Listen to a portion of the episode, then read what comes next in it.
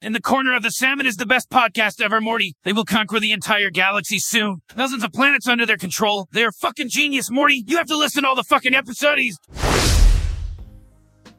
Muy buenos días, buenas tardes, buenas noches amigos. Bienvenidos al trigésimo episodio de En la esquina del Samán un podcast donde nos dedicamos a jugar con la imaginación, a pensar diferente, a buscar otras perspectivas, otras formas de ver las cosas y explorar las fronteras de todo aquello que nos causa esa extraña mezcla entre curiosidad y miedo existencial.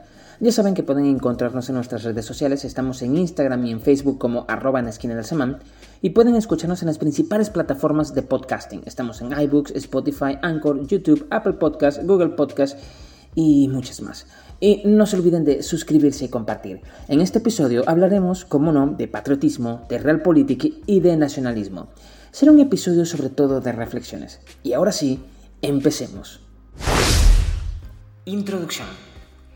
Hace exactamente 10 años, más o menos por estas mismas fechas, estaba yo en Puerto Cabello. La ciudad es, como su nombre le indica, un puerto, y es uno de los más importantes de mi país, Venezuela. Históricamente también fue muy importante durante la colonia y el primer siglo de vida de la República. En aquel momento trabajaba yo en el centro de la ciudad y en las horas libres, luego de almorzar o cuando no había nada que hacer, tomaba un ascensor en el edificio y subía al último piso, a la azotea de hecho. Uno de los compañeros de trabajo nos había mostrado el acceso a las antenas de la parte superior en la azotea, así que siempre subía para allá. A veces podía durar una hora entera viendo entrar y salir los grandes tanqueros de la bahía. Había allí siempre, sin falta, más o menos unos 30 barcos de carga. Eso era, por supuesto, antes de que esto de las sanciones redujera considerablemente el número de boques que flotaban en la costa. Estos barcos eran de verdad enormes, eran auténticas fortalezas gigantes. Bueno, lo son. Yo supongo que algún día la civilización industrial dejará de existir y estas inmensas islas de acero, estas latas de sardina gigantes que flotan en el océano, quedarán flotando a la deriva, sin combustible, por décadas, quizás siglos, hasta que encallen y se hundan cuando sus cascos sean destruidos por el salitre y se desgaste progresivamente el acero. Y me pregunto si en dos mil años alguien se encontrará un tanquero petrolero de estos encallado en alguna playa y lo mirará, asombrado, así como los habitantes de Inglaterra durante la Edad Oscura, que realmente se llamaba la Autarquía en ese periodo, en torno a los siglos VI y IX, eh, como los habitantes de Inglaterra durante la Edad Oscura veían a las estatuas y las construcciones romanas. Ellos no sabían quiénes las habían construido. Habían olvidado leer y escribir, habían olvidado la historia, habían olvidado su historia y su propio origen, y no sabían quiénes eran los romanos. Ni siquiera sabían mucho de ellos que habían otros reinos más allá de su propia isla y pensaban que esas construcciones, esas estatuas, las habían construido gigantes. No podían imaginar que otros hombres, como ellos, podían haber construido obras como esas. ¿Miraremos nosotros así los grandes barcos tanqueros en, o los enormes edificios en ruina dentro de dos mil años? Habiendo olvidado quiénes fuimos o sumidos en la oscuridad también, o quizás seremos como ahora, una civilización aún de luz, y que mirara con desdén a mi sociedad y pensarán que fuimos unos tontos, que ignorábamos tanto, que queríamos conocer tanto mientras llenábamos todo el planeta de dióxido de carbono. A menudo nos cuesta pensar que los hombres pudiésemos construir grandes cosas. Ahí está, miren a los gringos que llegan a Egipto o a Irak e incapaces de creer que cualquiera pudiera ser más astuto que ellos, creen que las pirámides la construyeron alienígenas. Cuando un egipcio, un árabe, un iraquí, se siente heredero de Mesopotamia, de faraones y aqueménidas. Se saben habitantes de una tierra que sus antepasados han habitado desde hace 7000 años. ¡7000! Cuando mi árbol genealógico apenas si podría trazarlo hasta mediados de la colonia, en el mejor de los casos. Y eso antes de perder todo registro en la debacle de las civilizaciones originarias de América, porque, bueno, en realidad yo creo que a duras penas se llegaría al siglo XIX mi árbol genealógico. Pero hay cierto punto de razón en ese escepticismo, aunque los gringos lo mezclan con un toque de arrogancia bastante chocante. Un día, en Puerto Cabello, cuando subí a la azotea, estaba tranquilamente mirando los barcos entrar y salir. De verdad que son enormes. Y yo una vez de niño traté de construir una balsa con palos, con péroles de plástico y unas tripas de bicicleta inflada. y demás está decir que fracasé estrepitosamente. Pero cuando los vi pensé en lo obvio, lo que todo el mundo dice o lo que todo el mundo sabe. Ese barco viene de China, aquel otro viene de España y el de más allá viene de Estados Unidos, etc. Obvio yo no podía saber cuál venía de dónde. Desde el sitio en donde yo estaba se veían... Estaba demasiado lejos, no podía ver las banderas, ni siquiera podía saber la nacionalidad de los buques. Pero en ese momento me pregunté, ¿vienen de verdad de los Estados Unidos? ¿Ese país existe? Dicen que Estados Unidos está conquistando el mundo, que sus ejércitos están bombardeando una lejana ciudad llamada Bagdad en un país llamado Irak, y que están peleando en un desierto a 40 y 50 grados de temperatura. Es un imperio, dicen. ¿De verdad existe ese lugar? ¿Puede algo tan grande existir? ¿Un imperio? ¿Qué es eso? En algún lugar está Washington, la capital de esta superpotencia militar, con un congreso en donde un par de centenar de hombres blancos, ricos y arrogantes, deciden qué país vive y qué país muere, dónde caerán las bombas el año que viene, y juegan con cantidades de dinero que yo ni siquiera puedo imaginar. Mil millones de dólares para Ucrania esta semana. Apenas si puedo imaginar qué podría ser yo con un millón de dólares. Mil millones es algo que escapa a mi concepción. Es solo una palabra ya.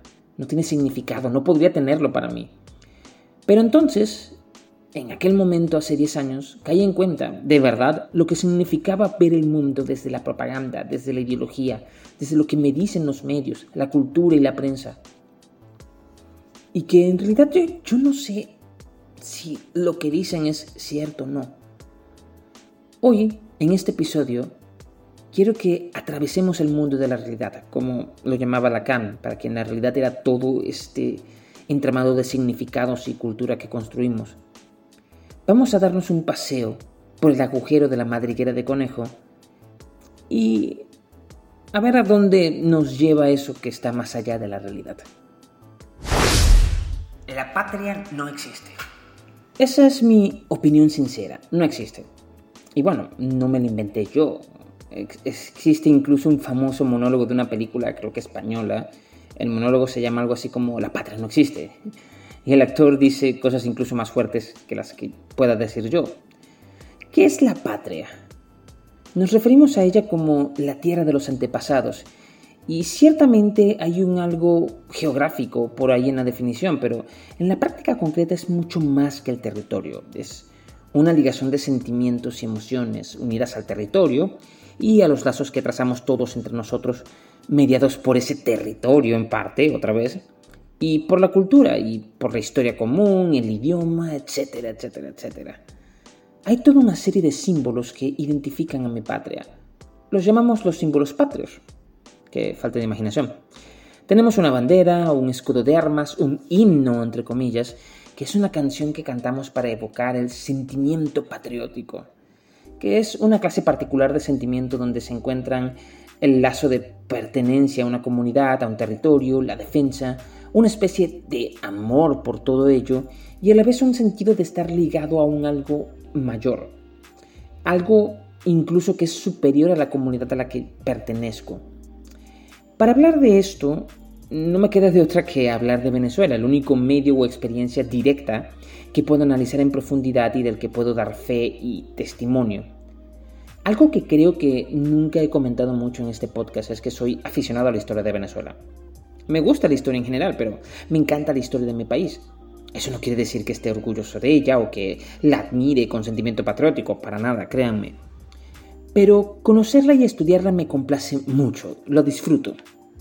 Si al hablar de patria recaigo en el territorio, me encuentro que este territorio se ha encontrado habitado por muchos pueblos, algunos muy disímiles entre sí y unidos solo por algunos acontecimientos históricos y cosas por el estilo. Pero en líneas generales, Venezuela es un pedazo de tierra habitado por una serie de pueblos o comunidades. Vamos a usar el término comunidades mejor. Estas comunidades luchan por sobrevivir, por producir sus medios de vida y tener comida y sustento. Un amigo hace años me contó que su papá, por allá en 1950, es decir, hace unos 70 años, le dijo que Venezuela siempre fue una tierra que quiso poco a sus hijos. Fue mezquina con ellos. Las cosechas eran difíciles de obtener, el verano era inclemente y el invierno caluroso y fangoso. Se podía vivir en ella, pero no crecer mucho. Como nación agrícola apenas si podíamos sobrevivir, no éramos para nada competitivos y aunque producíamos café y cacao en cantidades importantes, éramos pequeños productores al lado de otros países del continente. Por eso y por otros motivos socioeconómicos más complejos, fuimos un país pobre durante todo el siglo XIX. Las guerras civiles de paso no ayudaron a que lográsemos levantar cabeza o pagar nuestras deudas. Nos fue mal. Cuando los españoles llegaron a esta tierra en el siglo XV, iniciaron un proceso complicado y difícil en el que obligaron a la gente a trabajar, a producir riquezas para poder alimentar la codicia y la ambición de las cortes de Castilla primero y más tarde de los Borbones después, por no mencionar a toda la élite y la nobleza. Aquí, en el continente, los que dirigían el trabajo y la explotación se enriquecían también. Y pasaron siglos, tres siglos, en los que organizaron un régimen de castas, nos dividieron por color de piel, por cómo nos mezclábamos entre pueblos y razas. Es más, crearon en parte el concepto de raza para administrarnos mejor, para lograr dividirnos mejor y con más precisión y controlar así la reproducción de la mano de obra. Si lo vemos de este modo, son el peor departamento de recursos humanos que haya existido en la historia. Nos administraban como al ganado, o bueno, eso intentaban. Con el tiempo, estos administradores decidieron que no querían seguir compartiendo la riqueza que producían, la poca que lograban, pues, con la élite peninsular. A las costas llegaban comerciantes holandeses, franceses y británicos, y la verdad, pagaban mejor. El cálculo no era difícil de hacer. Los españoles habían construido la provincia de Venezuela para lograr, primero, explotarla mejor, segundo, controlarla militarmente mejor, Tercero, administrarla política y judicialmente mejor, porque, ajá, estás trabajando con gente, van a tener pleitos y problemas entre sí, tienes que dirimirlos y garantizar que mantengan el orden. Pero estas élites criollas, que administraban en parte la producción, decidieron que esa provincia, esa administración del patrimonio de la corona, podía servir más bien como una patria los hombres necesitamos sentir que pertenecemos a algo. Durante cientos de miles de años se han ido reafirmando por selección natural los instintos comunitarios de protección y pertenencia al grupo porque en grupo era la forma más segura y eficiente de sobrevivir contra un tigre dientes de sable, por ejemplo. Porque en grupos, bien coordinados y compenetrados, cazabas mejor, Así que los instintos y dispositivos sociales de integración eran los más valorados y los que pasaron a asegurar la supervivencia, reforzándose una y otra vez en cada generación. Esos mismos instintos de pertenencia, de compenetración, de sentimiento comunitario, fueron los que permitieron la idea de fundar una patria en Venezuela. Pero claro, no es tan fácil como eso. Tú no vienes y dices, ahora Venezuela es la patria y no España, así como así. Lo siembras a fuego y sangre, a muerte y vida. Por eso la guerra de independencia sigue siendo nuestra guerra más cruel en más de 200 años de historia. Perdimos casi el 30% de la población según algunas estimaciones. Eh, bueno, en fin, datos sin importancia en este momento, no es lo relevante aquí. El caso es que cuando ves a la nación venezolana de aquel entonces, a la patria, te parece un chiste. La provincia de Venezuela más bien parece una división que haría cualquier departamento de recursos humanos para lograr tener una producción, una organización y un funcionamiento medianamente eficientes dentro de una planta. Que, bueno, ¿qué producen? Pues cacao, algo de oro, cueros, cebo. Ok, puedo manejar eso. Recursos Humanos va a instalar allí unos encargados de mantener el orden, que si los empleados se pelean hay que resolver esa cuestión. Seguridad. Necesitamos seguridad porque si no, se roban las cosas, que se meten los ladrones. Ármate un pequeño cuerpo de seguridad, dales armas. Que no tenemos para pagar a una empresa de seguridad, o sea, un cuerpo mercenario o a un ejército permanente. Bueno, tenemos unos empleados comprometidos con sus puestos y sus propiedades y muy buenos que pueden mantener el orden, darles permiso de portar armas y defender el territorio de la compañía. Esos son las milicias de blancos criollos. Así que contabilidad tiene que tener control de inventario. Bueno, dale, desde la metrópolis mandan, mandamos los oficiales que se encargarán de eso. Los precios son preferenciales para nosotros, o sea que les extraemos una especie de plus valor a nuestro modo. Y sí, sí existía una comunidad compenetrada de hombres que trabajaban, que querían a sus familias, a la tierra donde nacían, a los hombres y mujeres que conocían. Cuando se te muere un abuelo y tú ves en qué parte lo enterraron, o cuando entierras a un padre, tú no quieres irte de allí, te sientes atado a ese pedazo de tierra. Además, ¿a dónde irías? Tus amigos, tu casa, tu rancho están ahí. Eso de mudarse a la ciudad solo lo puedes hacer ahorita, en la actualidad. Antes no funcionaba así. Pero de pronto vienen los capataces y los dueños de las haciendas a decirte que ahora son un país llamado Venezuela, que la madre patria España no existe y que ahora los líderes son ellos. Pero todo lo demás iba a seguir igual. Mañana es lunes, te presentas bien temprano que te toca primer turno. Patria mis polainas. El orgullo nacional. Como venezolano muchas veces escucho eso que uno suele llamar el discurso patriótico barato. Gente que se siente orgullosa de su nacionalidad, pero cuando les preguntas el motivo de su orgullo dicen cosas como tenemos el Salto Ángel, o mencionan las playas, o la naturaleza, o los recursos naturales, que si petróleo, cosas así. En cierta forma es un poco deprimente. ¿Cómo puedes sentirte orgulloso de un accidente geográfico? Claro, este no es un sentimiento solo de los venezolanos, estoy seguro que está en muchas partes y hasta los gringos se sienten orgullosos de su país. Vete a saber por qué. Tal vez no piensen en el incendio de Tokio, más de 100.000 muertos en una noche, o en las bombas de Hiroshima y Nagasaki. En fin, el orgullo es un sentimiento de estima muy profundo, de estima por algo propio, por algo que sientes que te mereces o que te has ganado, o también un sentimiento de tener algo en ti que es valioso y que merece ser reconocido como valioso también por los demás. Y ese sentimiento de merecer el reconocimiento de los demás, de ese algo valioso, es lo que define en cierta forma el orgullo. En el fondo se trata de un mérito que te reconoces a ti mismo y que, en cierta forma, se espera ser reconocido por el resto de la comunidad también. Entonces, ¿cómo puedo sentirme orgulloso de mi nación? U orgulloso de ser venezolano. Es decir, de poder se puede, pero obviamente hay una sobreestimación aquí que no tiene mucho sentido. Pero vamos a suponer que no te vas por el lado ingenuo y superficial, porque eres un ignorante y no sabes nada sobre la venezolanidad, por ejemplo, como hacen muchos, y que por eso se sienten orgullosos de lo que conocen que es el Salto Ángel. Vamos a suponer que no te vas por ahí, que tienes unas mejores nociones y sabes algo sobre tu comunidad. Te sientes parte de la nación venezolana y te sientes orgulloso de compartir el vínculo de la nacionalidad con gente como, qué sé yo, Arturo Slar Pietri, Rómulo Gallegos, José Antonio Páez, etc. Todos ellos son personas que efectivamente tienen grandes méritos. Uslar Pietri fue un gran pensador, uno de los intelectuales más insignes de nuestra historia y cuyas ideas han marcado parte de nuestra historia reciente, al menos en los últimos 80 años. Eso tiene su mérito. Pero ese mérito es de Uslar Pietri, así como el mérito de haber sido el hombre fuerte que permitió la vuelta a la institucionalidad y la conformación de un Estado y un gobierno luego de casi 20 años de guerra es de Páez. No es un mérito mío. El mérito de ser un gran escritor es de, gallegos, no mío. ¿Por qué iba yo a apropiármelo? No puedo sentirme orgulloso de los logros de estos señores, es decir, de, de poder puedo, pero hay algo de incongruencia allí.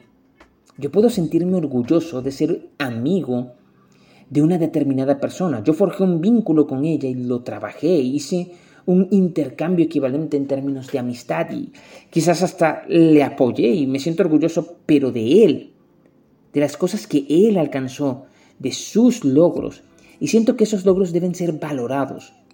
Siento que el mérito de ese amigo debe ser reconocido, y me siento feliz por la amistad también, pero no funciona así con Gustav Pietri o con otros antepasados con los que yo no compartí ni luchas ni vínculos. Al contrario, antes de sentirme orgulloso como si yo hubiera alcanzado esos mismos logros con ellos, al pertenecer a la misma comunidad me imponen una cierta responsabilidad, en el sentido de que si yo valoro los logros de esos sujetos, si les doy mérito, tengo la responsabilidad, en cierta forma, de continuar la senda. o cuando menos de deberles respeto. De lo contrario, la actitud más recomendada, creo, sería la de la humildad. Yo leo obras como las de Ludovico Silva y cómo quisiera tener la claridad de mente, la disciplina y la genialidad de ese hombre. ¿Le admiro? Sí. Pero antes que sentirme orgulloso, siento el peso de la responsabilidad de sus obras inconclusas. Y ante mi evidente inferioridad de recursos intelectuales y materiales, no puedo más que reconocer con humildad mis limitaciones y admirar su obra. Puedo decir lo mismo del coraje de gente como Ruiz Pineda o Gustavo Machado. Menciono todo esto porque uno de los motivos de orgullo nacional es saberse de la misma nacionalidad que ciertos personajes meritorios o emblemáticos. Pero, ¿qué he hecho yo para ganarme ese mérito? No hay nada de lo que pueda sentirme orgulloso si yo no he cumplido con esa responsabilidad de hacer algo, de aportar algo. Ser venezolano o colombiano o brasileño, lo que sea, no es ningún motivo para sentirse orgulloso. No cuando no se hace nada para merecer pertenecer a una nacionalidad y en realidad nunca nadie hace nada o casi nunca. La mayoría de las veces solo naciste allí. Un accidente de la biología y la genética, igual que cualquier accidente geográfico, solo pasó y ya. Tus orígenes no te van a definir, sino lo que haces con aquello que se te dio, con la cultura y los recursos materiales y espirituales que se te dieron. Que Venezuela tenga montañas o cataratas o playas no es motivo para sentirse orgulloso del país, ni siquiera feliz o contento por él. Ninguno de los que estamos hoy aquí hemos hecho algo para tener esos sitios. Ya estaban allí cuando nacimos y seguirán estando en el mismo lugar cuando nos vayamos de aquí, a la otra vida o al más allá o a donde sea. Provincia Autónoma de PDVSA. Tengo unos 30 años de edad más o menos. Trabajo online, tengo un podcast, unos cactus en mi ventana y dos gatos. Se puede decir que soy el estereotipo promedio de millennial, pero además de eso tengo la particularidad de ser venezolano y haber vivido muy de cerca un largo proceso político que supera ya los 30 años. Si contamos todo el movimiento iniciado en 1989, el año en que nací, por cierto. Pero Vamos a tenernos a los últimos 20 años. El país ha tenido un serio conflicto con las autoridades de los Estados Unidos que solo se ha agravado con el paso del tiempo. De hecho, somos uno de los países más sancionados en todo el mundo. Nos superan quizás Siria, Irán y Corea del Norte. Y la verdad no sé hasta qué punto Rusia. El caso es que ese conflicto político-económico ha dejado estragos en la capacidad crítica de mi generación, sometida a dos décadas de propaganda despiadada desde ambos lados. A veces pienso que en muchos aspectos esto es irreconciliable, pero bueno, me puedo equivocar. Para entender qué puede estar pasando en mi país, es necesario a veces tomar distancia, mucha distancia. En un ejercicio de imaginación que realizaba con un amigo, nos situábamos unos 100 años en el futuro y nos preguntábamos cómo verían los historiadores futuros esto que nosotros estamos viviendo. Ya saben, cuando estás dentro de un problema los árboles no te permiten ver el bosque, como dice el dicho. No sé si Venezuela tal como existe ahora seguirá existiendo en un futuro. Quizás sí. Sin duda China y Estados Unidos estarán allí. No parece probable que vayan a desaparecer en lo inmediato ninguno de los dos. Visto desde lejos, el Caribe, sigue siendo, nos guste o no, el patio trasero de Estados Unidos. Es la primera potencia militar mundial y si no es ya la primera económica, es la segunda, que tampoco es poca cosa. En ese contexto, estos 10 años de conflicto entre Estados Unidos y el Estado venezolano se verán como una rebelión en una lejana provincia del imperio, un simple desacuerdo entre la élite militar venezolana y los centros de poder imperial en los Estados Unidos. Así como seguramente la Cuba socialista será vista como la rebelión de los hermanos Castro que lograron mantenerse frente a la presión militar, económica y diplomática norteamericana a lo largo de toda su vida. El Imperio Romano también tuvo reyes y príncipes rebeldes, caudillos y generales que duraron 50 y 60 años alzados en lejanas provincias y con las que el imperio sostuvo relaciones complicadas y diversas. De hecho, así es como podemos ver el gobierno de Jacobo Arbenz, una rebelión dentro de una provincia del imperio, porque Estados Unidos consideraba a Guatemala una extensión más de la United Free Company. Ellos eran quienes decían quién mandaba y quién no, hasta decidían las leyes. Venezuela no era diferente. Para ellos éramos un simple departamento de la Creole Petroleum Corporation. De hecho, en el golpe de Estado contra Medina Garita en 1945, jugó un papel importante la embajada norteamericana y las compañías petroleras, que eran dueñas del más o menos el 70% de las ganancias en petróleo que se producían en el país. De hecho, este país tiene casi 100 años produciendo petróleo de forma única. Un país monoproductor técnicamente. Sí, se producen y exportan otras cosas, pero el petróleo sigue siendo lo fundamental. Así como en la colonia, la provincia no era más que una forma de administración económica y militar, y la judicial, religiosa y política se supeditaban en última instancia a esos dos primeros factores, podemos trazar esa misma línea de continuidad. ¿Qué es este país? Este pedazo de tierra, con una serie de comunidades adscritas y sembradas en su territorio y que puedes usar como mano de obra, no es más que una extensión habitada por hombres y con una serie de recursos que puedes usar. ¿Recuerdan que hablábamos de la naturalización de las culturas aborígenes en otro episodio del podcast? Así nos veían a nosotros. Ese era el trabajo de los antropólogos a finales del siglo XIX. No éramos totalmente humanos, éramos parte de la naturaleza. Aquí se fundó una corporación, una corporación que tenía un brazo armado, además del administrativo. Imagínense una corporación como Umbrella, de, eh, la misma de Resident Evil. Tiene que generar ganancias, mantener el orden, administrar eficientemente o lo mejor que pueda sus recursos esa corporación se llamó República de Venezuela. Cuando decimos que alguien es presidente de Venezuela, no queremos decir que sea presidente de la comunidad, de todos los hombres que forman la nación. En realidad, esa persona es presidente de esa corporación. Es presidente de la República. Eso es lo que preside. Y cuando digo que la República es una corporación, no me lo estoy inventando yo. Es cierto que las repúblicas son entendidas como instituciones, pero si entramos en detalles, su clasificación es de institución corporativa, es decir, es un tipo particular de corporación. Esta corporación, llamada república, mediaba entre las empresas privadas, los cuerpos políticos y los demás actores del mercado y de la vida diaria. También representaba internacionalmente a la nación venezolana y teóricamente debería haber velado por sus intereses, aunque en la práctica concreta velaba por los intereses de la clase dominante y del imperialismo norteamericano durante los últimos 100 años más o menos. Últimamente estamos mirando hacia el chino. Además, claro, también se supone que debería haber velado por la integridad territorial, el orden político y la autoridad. De hecho, las repúblicas son instituciones muy jodidas.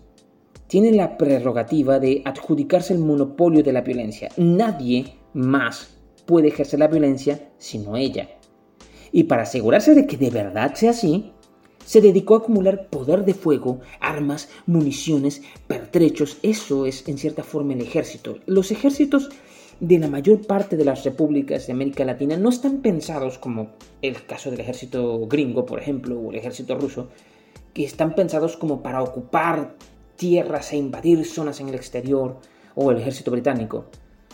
No, el ejército de las repúblicas en Latinoamérica y en el caso particular de Venezuela fue concebido para controlar a lo que ellos llamaban las amenazas internas, es decir, para controlar a toda la población interna, a todo este conglomerado de comunidades que forman la nación. Pero esto antes no era así. Antes, en el siglo XIX, cualquiera con dinero suficiente y contactos venía y compraba unas armas y se montaba su propia guerra. Para muestra, bueno, tenemos a Manuel Antonio Matos. Matos era el banquero más rico de Venezuela al finalizar el siglo XIX. Tuvo la desgracia de ser agraviado públicamente por Cipriano Castro, quien hasta grilletes le puso y lo humilló en plena Caracas haciéndole caminar cargado de cadenas hasta la rotonda donde pasaron la noche presos.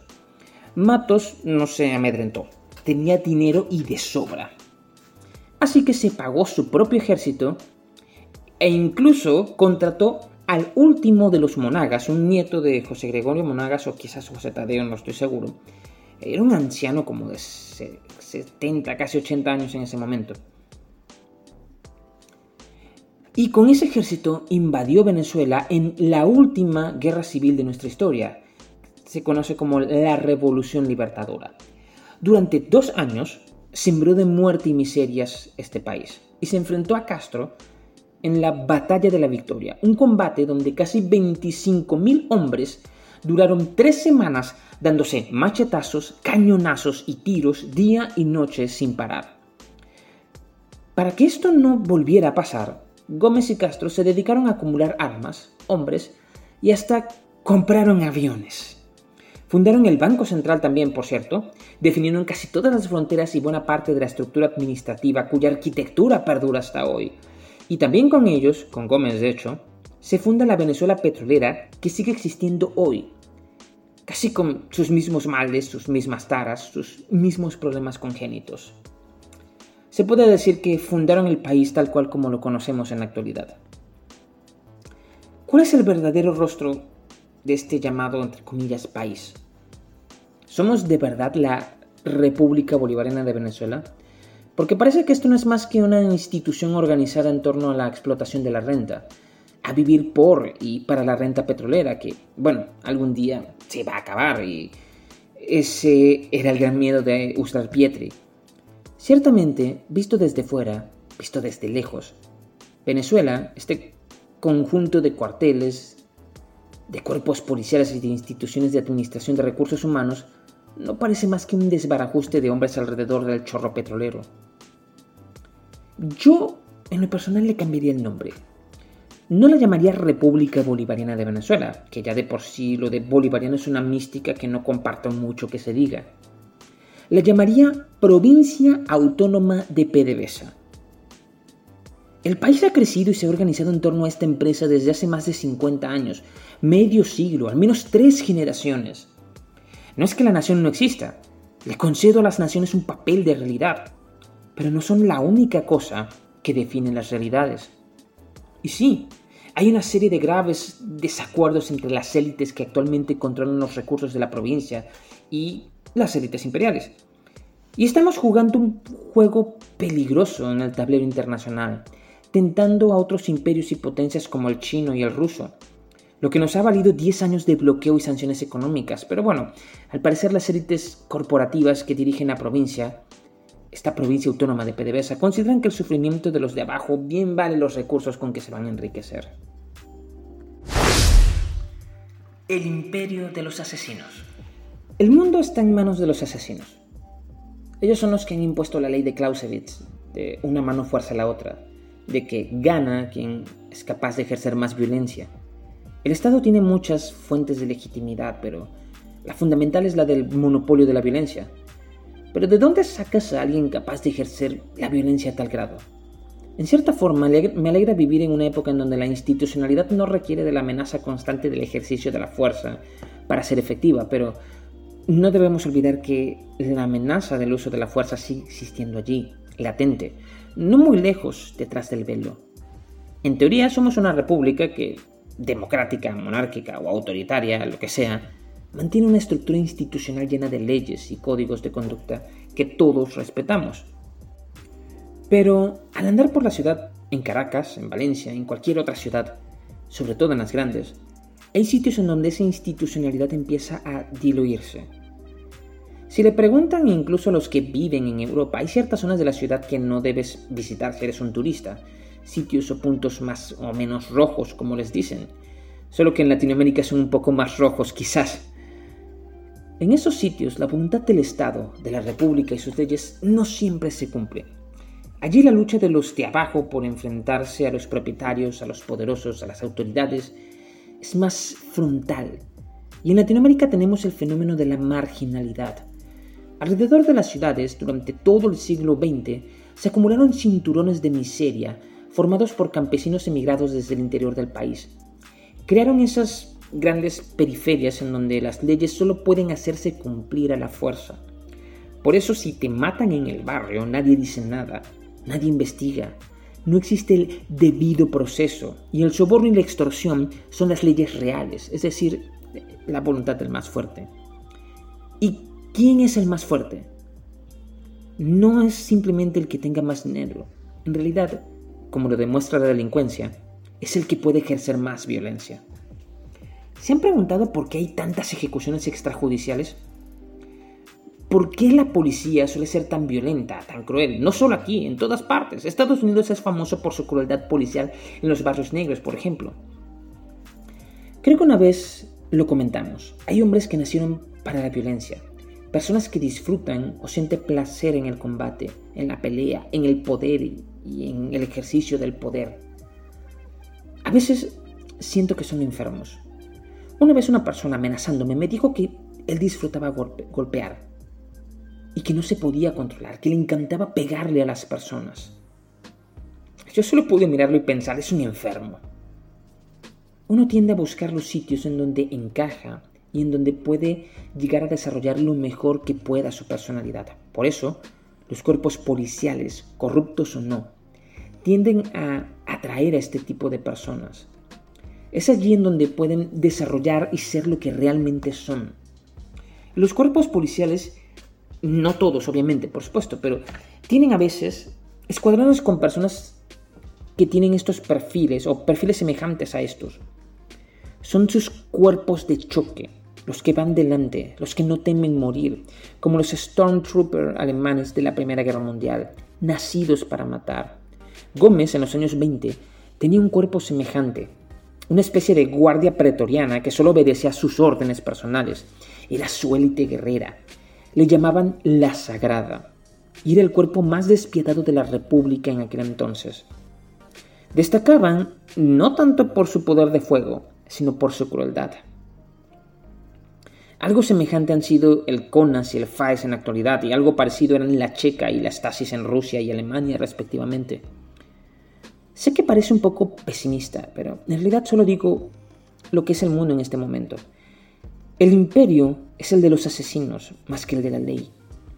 No siempre fue así, claro, o no siempre es así. Siempre hay momentos en que se oscila más por tiempos de paz y otros por tiempos de caos y tiranías. Pero en líneas generales, no debemos olvidar nunca hacia dónde se inclina la balanza y quién pone la ley del más fuerte. Eso no significa, por supuesto, que aquellos a quienes no nos gusta la violencia, o mejor dicho, a quienes no disfrutamos con ella, o a que no hemos sido aún quizás consumidos por el odio, no significa que no podamos defendernos que no podamos también luchar por imponer o por establecer un marco diferente de relaciones. Solo simplemente no olvidemos que ese otro lado también existe. Muchas gracias por escuchar estas reflexiones. No sé cuánto de lo que hemos conversado hoy puede representar un aporte realmente para ustedes. Quizás muchas de estas cosas ya las sabían o las intuían, o yo simplemente puse en palabras algo que ustedes ya conocían por experiencia propia. No lo sé. Y si quizás les estoy presentando algo nuevo, algo distinto, una forma alternativa de ver las cosas, no tienen que tomarla. Pero me alegra saber que quizás les muestre algo diferente que puede ayudarles a ampliar o a ver una perspectiva distinta y quizás con eso encontrar ustedes también su propio camino. Muchas gracias por escuchar y esperamos vernos pronto el mes que viene en el siguiente episodio. Hasta luego.